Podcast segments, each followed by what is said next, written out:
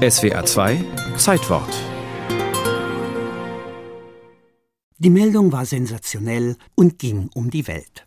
Am 18. Dezember 1912 gaben Arthur Smith Woodward vom Britischen Museum und der Amateurarchäologe Charles Dawson in London einen epochemachenden Fund bekannt. Er bestand aus einem Schädel, der dem eines modernen Menschen ähnlich war, und einem primitiven Unterkiefer, der die typischen Merkmale eines Menschenaffen aufwies. Sie waren in einer Kiesgrube nahe des Dörfchens Piltdown in der englischen Grafschaft Sussex gefunden worden, zusammen mit Resten fossiler Säugetiere. Das alles deutete auf ein hohes erdgeschichtliches Alter hin. Ein neuer Frühmensch war entdeckt, ein noch früherer als der Neandertaler, ein Missing Link zwischen Menschenaffe und Mensch, fortan bekannt als Piltdown Man.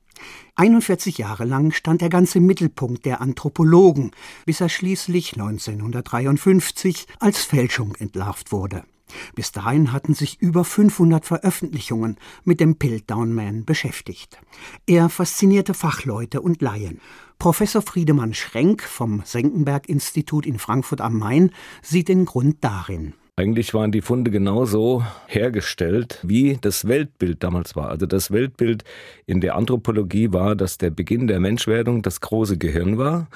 Und das sollte ein Wesen sein, was also noch affenförmig ist, also auf vier Beinen geht. Und genau so wurde diese Fälschung gemacht. Der Piltdown-Fund bestätigte ihnen also, erst war das größere Gehirn vorhanden, dann kamen die anderen körperlichen Entwicklungen.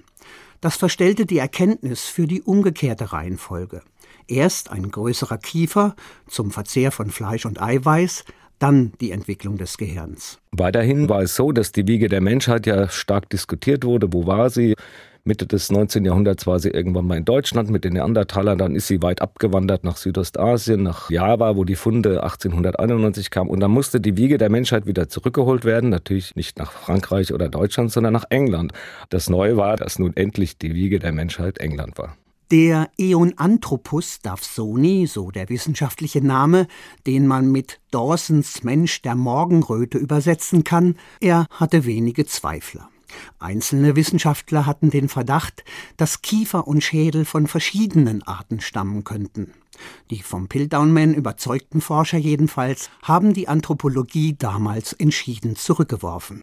Sie ignorierten jahrzehntelang den 1924 in Südafrika gefundenen Vertreter des Australopithecus africanus als echtem Vorläufer des Menschen. 1953 enthüllte das britische Museum selbst die Piltdown-Fälschung. Eine Radiokohlenstoffdatierung brachte sechs Jahre später endgültigen Aufschluss über das wahre Alter.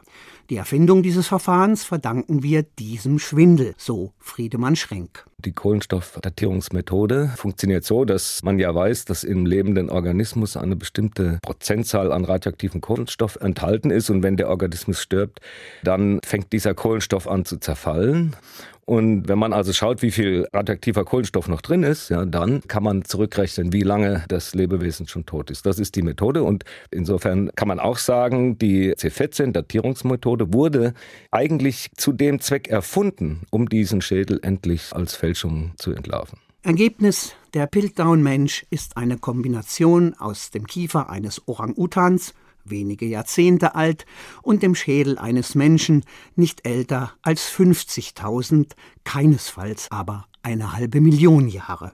Wer damals die Welt narrte und damit auch, warum er das tat, ist bis heute nicht geklärt.